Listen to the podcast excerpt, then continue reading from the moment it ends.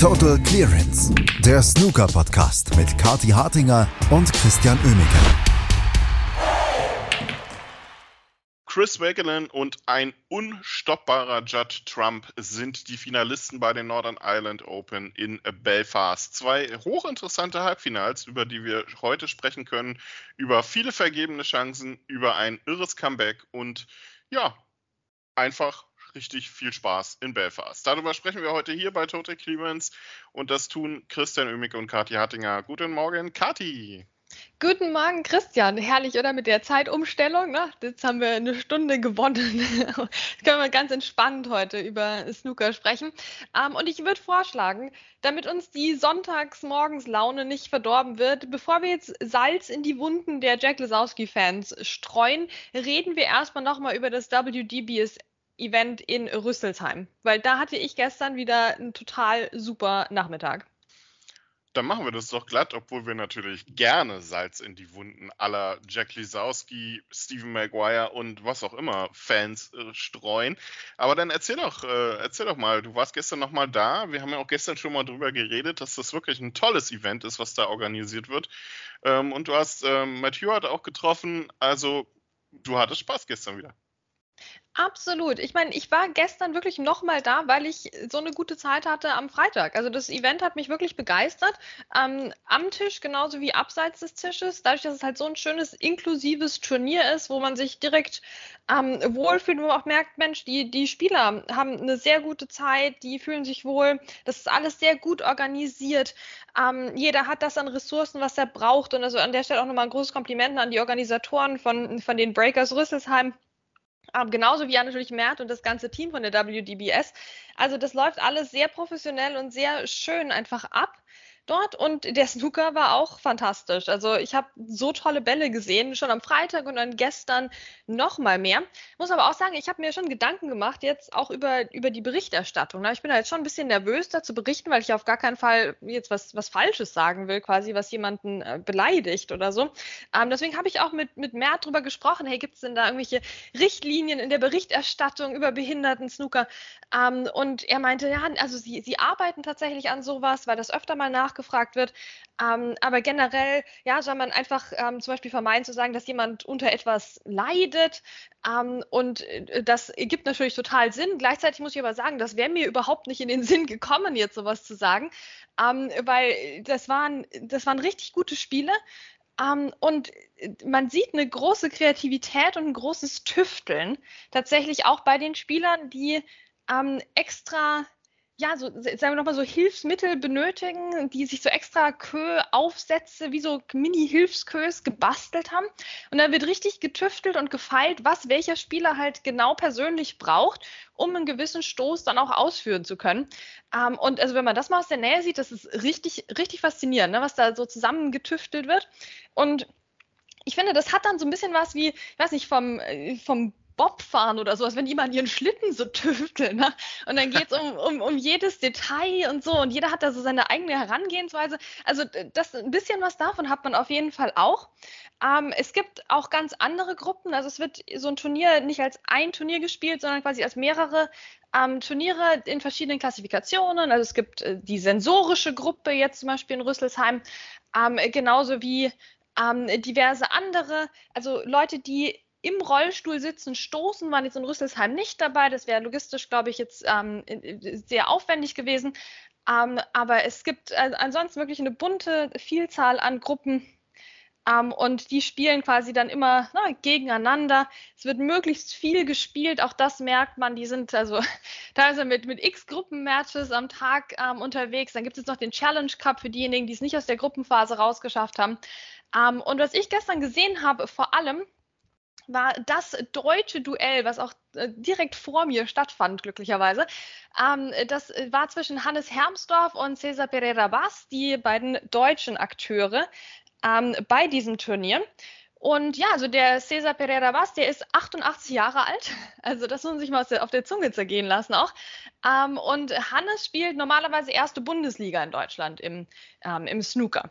Und das hat ähm, wirklich Feuer gehabt, dieses Duell. Das war taktisch teilweise wirklich klasse. Und also gut, also da muss man auch sagen, da wurde dann wie bei jedem anderen Snooker-Turnier auch wirklich gelitten, wenn dann jemand so einen richtig bösen Snooker gelegt hat. Ne? Also da auf jeden Fall. Ähm, und äh, so der Hannes, der hat eine braune gelocht. Ich sag's dir, so die gesamte lange Bande lang. also da wäre jetzt wirklich äh, Barry Hawkins auch mit zufrieden gewesen. Ähm, aber trotzdem natürlich hinter nach dem Match ne, die Manöverkritik ähm, und, und, und was mit dem Tisch war und so. Also, äh, ja, also eigentlich alles wie immer, ne, ob das in Belfast ist oder in Rüsselsheim, ähm, so super Gesetzmäßigkeiten, auch dieses große Gemeinschaftsgefühl sind, ähm, sind absolut da gewesen und also wie gesagt, ich, also für mich hat es sich absolut gelohnt. Ich würde sofort wieder zu so einem Event gehen.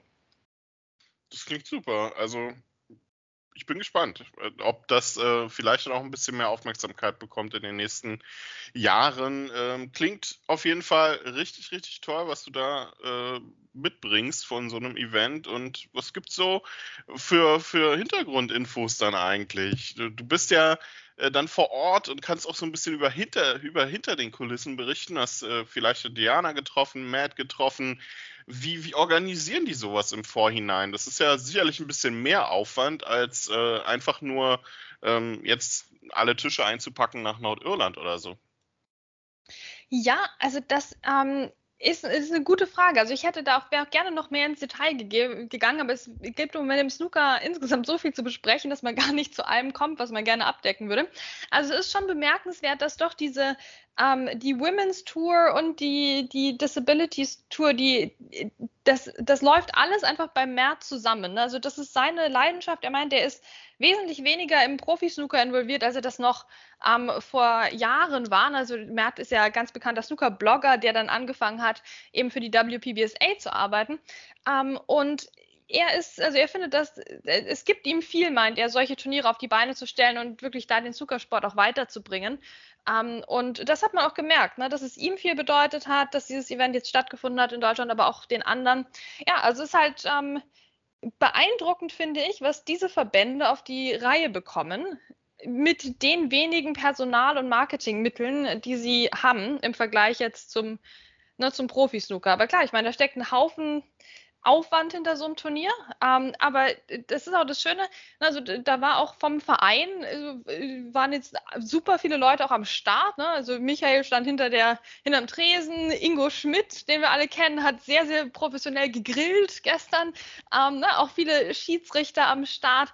Also das ist ein großes mit Anpacken und das erinnert mich dann wirklich an so die, die Anfangstage der PTCs und der European Tour Events auch ähm, in Deutschland. Und also wir, wir sagen ja immer, davon wollen wir mehr. Also da, da gibt es das jetzt hier gerade.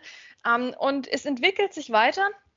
Wir haben jetzt gestern, und du sagst hinter den Kulissen, ich hätte jetzt hier wunderbar exklusiv erzählen können, ähm, dass es jetzt die Q-Tour dann auch im amerikanischen Raum gibt.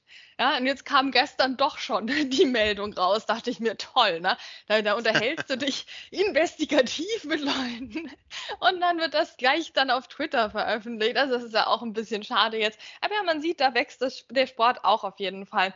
Ähm, also es ist wirklich auch Dynamik drin im Snooker.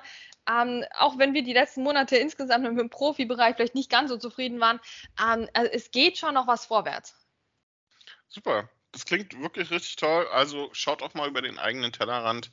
Es gibt nicht nur Profi-Snooker und auch die anderen Verbände machen ja vielleicht sogar ein bisschen mehr richtig als der Profiverband, über den wir natürlich aber auch mal sprechen müssen heute. Und zwar einfach im Sinne der Northern Ireland Open. Denn was da gestern wieder abgegangen ist im Halbfinale, das äh, war so vielleicht nicht unbedingt zu erwarten. Hoffnungen wurden komplett zerstört von einem Chris Wakelin, der ja, einfach ruthless war gestern, wie die Briten so schön sagen müssen? Oder müssen wir es eigentlich eher Jack Lisowski an, ähm, ja, ankreiden, dass er mal wieder seine riesengute Möglichkeit nicht genutzt hat? Das war ein komplett gebrauchter Tag. Das war ja mal wieder die beste Chance überhaupt und bisher und vielleicht auch für immer. Also, meine Güte, Jack Lisowski überrascht war von Chris Wakelin überrascht. Ja, wovon denn überrascht, dass der Chris Wakelin einen 57er Break spielen kann? Ich bitte dich. Ja, das kann der auch zweimal im Match. Ja, dass der einen 71er Break und 60, 66er Break spielen kann. Also ich meine, wie kann man denn davon überrascht sein? Der Mann hat das zweitwichtigste Ranking-Event gewonnen, das es im Snooker gibt. Der kann die Nerven behalten. Ja, und äh, also der hat jetzt wirklich auch nicht nur fünf Maximum Breaks hintereinander gespielt, dann wäre ich auch überrascht gewesen. Aber wenn du in einem Halbfinale mit so einer Arroganz reingehst, dann hast du auch nicht mehr verdient als dein 61er Breaker. Also wenn du dir das Match ähm, anschaust, dann gab es äh, vier Frames, in denen Jack Lisowski keinen Punkt geholt hat, unter anderem die letzten drei im Match. Und da fragt man sich schon, also dass du vielleicht nicht deine Gala-Leistung immer aufrechterhalten kannst. Klar, aber äh, dass man so sich, ich, ich will es nicht sagen abstürzt, aber schon ein bisschen, oder? Dann im, im Halbfinale, ah, also das war leider halt wieder so ein typischer Lesowski.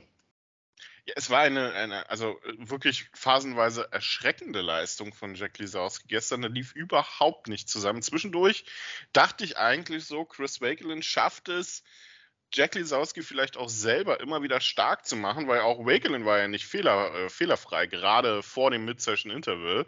Ähm, hat der auch einiges an Fehlern produziert. Und ich dachte, irgendwann muss Jack Lisowski die doch mal ausnutzen, aber nein, immer wieder kamen dann auch von Lisowski die Fehler. Und nach dem Interval lief ja gar nichts mehr. Und was mich dann auch gewundert hat, ist, äh, wie, ja, wie, wie unkonsequent und unprofessionell also unprofessionell ist jetzt ein bisschen zu hart, aber wie, wie schwach seine Shot Selection dann auch einfach war. Und deshalb habe ich das gestern dann auch ähm, nochmal äh, auf, auf Twitter geschrieben, dass ich den, der größte Unterschied zwischen Judd Trump und Jack Lisowski ist ja nicht der, dass die, dass, äh, dass Judd Trump bessere Safety spielen kann. Das wissen wir.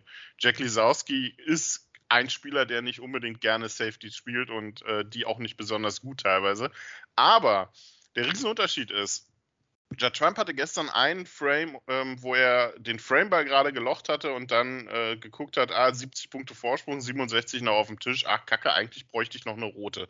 Es lag eine Kombination auf die Mitteltasche da, die, naja, nicht einfach war, aber sicherlich irgendwie machbar gewesen wäre. Ähm, Judd Trump hat sich dagegen entschieden, hat aus, ist ausgestiegen, hat einen tollen Snooker hinter Grün gelegt und hatte dann kurze Zeit später die nächste Chance, den Frame sicher zu machen. Sprechen wir gleich noch drüber im Match gegen Barry Hawkins der Moment war, wo ich dachte, hey, Jack Lisowski, der hat gestern bestimmt drei oder vier Mal im Match Kombinationen versucht, die einfach absurd waren teilweise und hat damit komplett die, die Tische geöffnet jeweils und Chris Wakeland quasi dazu eingeladen, die Breaks zu spielen.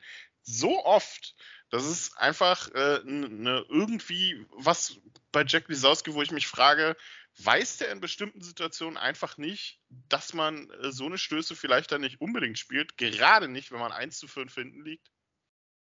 Ja, ich, ich will gar nicht antworten, weil es ist eigentlich eine rhetorische so. Frage. Ja. es, es, ist schon traurig. Also mir tun auch wirklich wieder die Jack Lesowski-Fans leid. Ne? Die haben ja, also die haben sich ja wirklich dann lange jetzt auch still verhalten, aber so ab Achtelfinale ging es dann doch los und ab Viertelfinale wurde es lauter mit der Hoffnung und es wurde jetzt wieder nichts und ja, also sind wir jetzt schon an dem Punkt, wo wir uns fragen, wird das vielleicht nie was? Ich glaube ehrlicherweise schon, weil, also bei allem Respekt vor Chris Wakelin, ähm, mit, also der, der Jack Lisowski hätte ihn schlagen müssen, ne? aber er hat sich, ja, er hat ihn unterschätzt, was schon mal per se eigentlich, glaube ich, keine gute Idee ist, ähm, und dann auch noch sich verzockt einfach und ja, da, also äh, ich weiß nicht, also ich habe weder Ratschläge für ihn noch, noch sonst was. Also ich hoffe, er holt sich auch gut davon. Ähm, ich meine, das kann ja auch nicht einfach sein, wenn du dir so eine Chance durch die Lappen gehen lässt.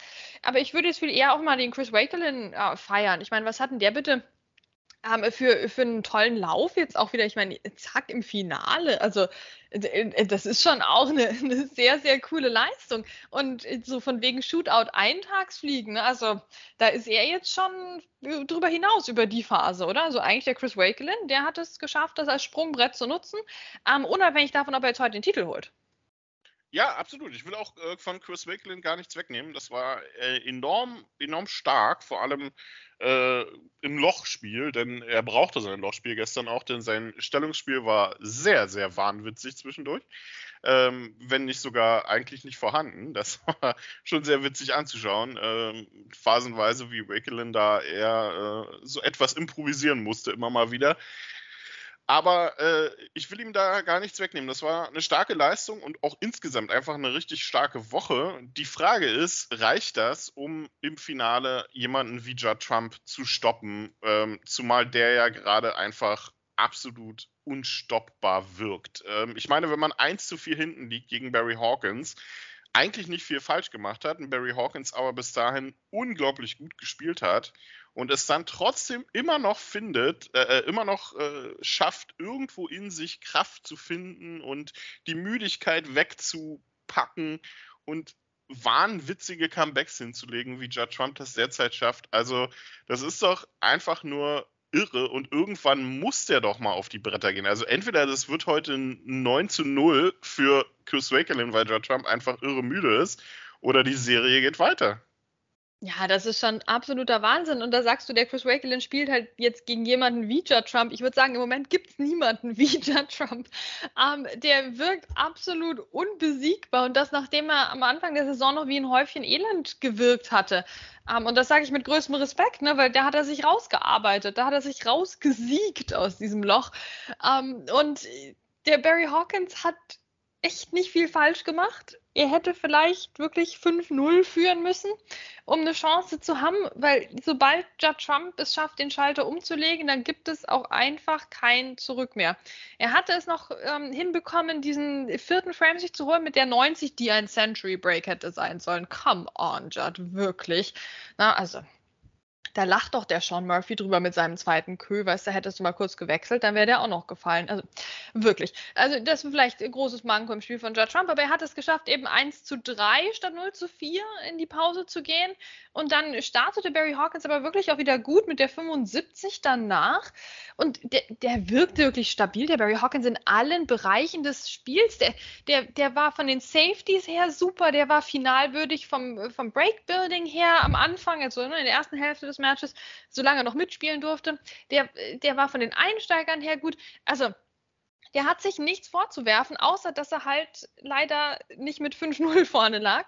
Und dann ging der Judd Trump-Schalter um. Ne? Dann kam die 70, dann kam die 70, dann kamen zwei Frames, wo Barry Hawkins, also wo es um kleinere Breaks ging von Judd Trump, aber auch da war das klar, das holt er noch irgendwann, gerade auch dieser spannende neunte Frame. Und dann kam am Schluss, natürlich, zum Abschluss des Matches, um wirklich dieses Comeback perfekt zu machen, kam natürlich das Century Break, die 128, extra für mich, damit meine Serie weitergeht.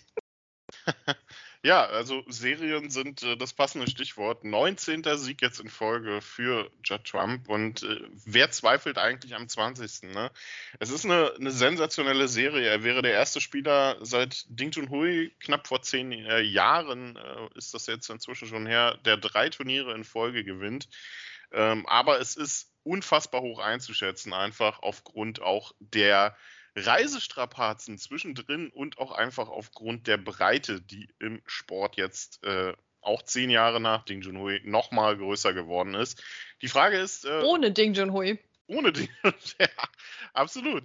Ähm, der wird sich noch irgendwie fürs Champion of Champions qualifizieren, hat ja gute Chancen. Ähm, ist der, der erste Och. Nachrücker dann ab jetzt übrigens. Ähm, wenn in, äh, bei der International Championship jemand gewinnt, der schon dabei ist, dann ist Ding Junhui dabei. Und wer zweifelt denn dran, dass Judd Trump die International Championship gewinnt, oder Kati? Ach nee, komm jetzt bitte. Können wir einen Deal machen? Ne? Oh also wenn der heute gewinnt, habe ich echt nichts dagegen, aber dann vielleicht International Championship, doch David Grace oder so.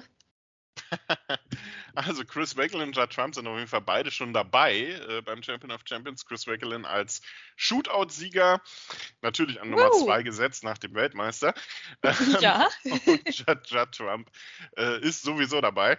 Ähm, die Frage ist heute, wer, wer holt's? Ne? Also Judd Trump, der klare Favorit, obwohl er eigentlich inzwischen noch vom Akku her so bei 0,3 Prozent laufen müsste.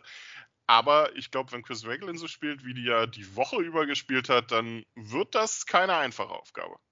Nee, da kann er dem Judd Trump auch wirklich auf die Nerven gehen. Also das sollte eigentlich die Strategie sein, den Judd Trump richtig zu nerven. Das haben bisher zu wenig Leute versucht. Ne? Barry Hawkins ist ja auch nicht so der nervige Typ. Also das könnte Chris Wakelin echt schaffen. Ähm, das Spiel wirklich Trump ärgernd zu gestalten. Das ist, glaube ich, seine beste Chance. Und ähm, er kann auch darauf hoffen, dass der Judd Trump vielleicht ähnlich wie der Jack Lesowski ihn unterschätzt im Finale. Aber natürlich, also du kannst eigentlich jetzt erstmal auf niemand anderen als Judd Trump setzen, oder? Weil, also, äh, auch wenn der dann im Match irgendwann hinten liegt, ne, das heißt ja gar nichts im Moment. Das heißt einfach gar nichts. Also, es geht echt drum, ja, und bei allem Respekt für Chris Wakelin, also das Match wird dadurch entschieden, ob Judd Trump wieder den, den magischen Schalter bei sich findet oder nicht. Ja, weil dann kann den im Moment niemand schlagen, wenn er den magischen Schalter findet. Also, so ist es. Also, aktu aktuelles Snooker-Fact einfach. Ne? Aber ich traue es eben dem Chris Wakelin zu, das auch möglichst herauszuzögern, dass Judd Trump den Schalter umlegt und vielleicht schafft er das weit genug herauszuzögern, bis er die Trophäe in der Hand hält. Und äh, dann, dann wäre es geschafft. Also, ich bin gespannt auf das Finale. Ja, also ich, ich glaube aktuell das Schlimmste, was Chris Wakelin passieren könnte, ist, dass er vorne liegt nach der ersten Session oder schlimmer so, noch ja. oder schlimmer noch deutlich vorne liegt nach der ersten Session. Denn dann können wir Judd Trump den Titel eigentlich schon mal unter Dach und Fach nageln. Ist ein größerer Comeback-King als Mark Selby inzwischen. Also wirklich Wahnsinn, was da abgeht. Wir werden drüber sprechen und äh, wenn wir auch mal drüber sprechen, müssen wir auch vielleicht auch mal über Spieler sprechen, die gar nicht mehr so aktiv sind wie äh, Jimmy White. Ähm, ich muss sagen, ich mache mir Sorgen um Jimmy White. Ich habe den gestern ähm, nach langer Zeit mal wieder im, im TV gesehen oder also bewusst gesehen. Aber entweder war die Kameraeinstellung so blöd gestern oder der gute Jimmy sieht gesundheitlich sehr angeschlagen aus. Also, dass er stark abgenommen hatte, das wusste ich vorher. Das haben wir auch äh, zu Beginn der Saison schon gesehen. Aber so, ähm, ja, so ab, abgemagert und, und, im Gesicht auch ein bisschen kränklich aussehend, muss ich sagen, habe ich ihn lange nicht gesehen. Ich hoffe, das ist nur irgendwie, weil er gerade ähm, irgendwie eine, eine, Infektion hatte oder irgendwas, ähm, krank war. Ich hoffe, da ist nichts Größeres dahinter. Ja, also ich meine, äh, wir hoffen, glaube ich, alle, dass Jimmy White uns noch sehr lange auch als Experte erhalten bleibt. Ähm, ich muss auch sagen, die Woche über, da habe ich ein paar Mal das Studio mit ihm gesehen und ja, also kann ich dir leider nur zustimmen. Also er, er, sah jetzt nicht mehr aus wie der Jimmy White, der uns im Tempodrom begeistert hat, ne, Anfang des Jahres. Ähm, das macht natürlich erstmal Sorgen. Andererseits, ich meine, hat ja auch keine Lust, immer so nach dem Aussehen im Fernsehen bewertet zu werden. Dann sei ihm auch gegönnt, dann mal vielleicht nicht so toll auszusehen, aber ich hatte auch ein paar Mal den Eindruck, dass er so mehr so in Gedanken verloren war und ein bisschen an der Kamera vorbeigeguckt hat. Ja, also wir hoffen einfach, ähm, dass Jimmy White rundum sich pudelwohl fühlt und ähm, einfach uns, wie gesagt, noch sehr lange erhalten bleibt. Aber ja, es war ein bisschen, bisschen auffallend tatsächlich diese Woche. Ähm, wer natürlich so gut wie immer aussah, natürlich Ronnie O'Sullivan, ganz klar. Hat man ihn überhaupt irgendwo gesehen? Ähm, der laboriert ja auch an seinen vielen, vielen gesundheitlichen Problemen, äh, die ihn immer wieder zu Absagen von Turnieren in, ähm, im UK zwingen. Das ist schon ein hartes Los gerade. Nichtsdestotrotz ähm, ein hartes Los hat, wer heute das Finale nicht schauen kann, glaube ich. Ähm, Chris Wakelin, äh, wird er seinen zweiten Ranglistentitel holen oder gewinnt Judd Trump den dritten in Folge innerhalb weniger Wochen? Es wäre einfach nur Wahnsinn, wenn das tatsächlich dazu kommt. Best of 17, 14 Uhr geht's los, 20 Uhr gibt's die zweite Session und wir werden drüber sprechen hier bei Total Clearance morgen, wenn wir zurückblicken auf ein hoffentlich tolles Finale. Danke euch fürs Zuhören. Danke, Kati. Kati und Chris sagen Tschüss. Bis zum nächsten Mal. Viel Spaß mit dem Finale in Belfast. Total Clearance, der Snooker-Podcast mit Kati Hartinger und Christian Oemeke.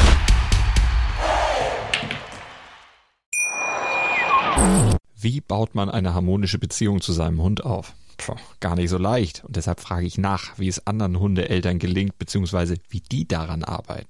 Bei Iswas Dog reden wir dann drüber. Alle 14 Tage neu mit mir, Malte Asmus und unserer Expertin für eine harmonische Mensch-Hund-Beziehung, Melanie Lippisch. Iswas Dog mit Malte Asmus. Überall, wo es Podcasts gibt.